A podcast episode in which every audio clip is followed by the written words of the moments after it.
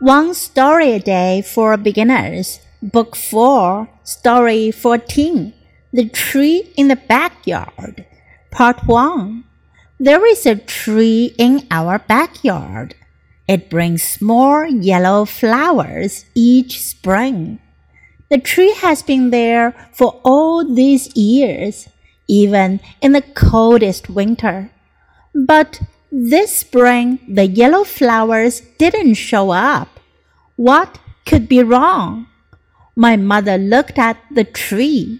She told us sadly, The tree is dead.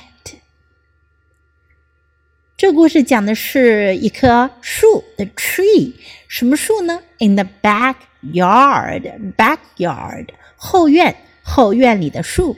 There is a tree in our backyard. 我们家后院有棵树。It brings small yellow flowers each spring. 每年春天，它都会开小小的黄色花。The tree has been there for all these years. 树已经长在那儿许多年了。Even in the coldest winter. 即使是在最冷的冬天。But this spring the yellow flowers didn't show up. 可是 今年春天，黄色花朵没有开放，show up 露面出来，它没有出来，也就是花儿没有开放。What could be wrong？出了什么事儿了？My mother looked at the tree。妈妈看了看那棵树。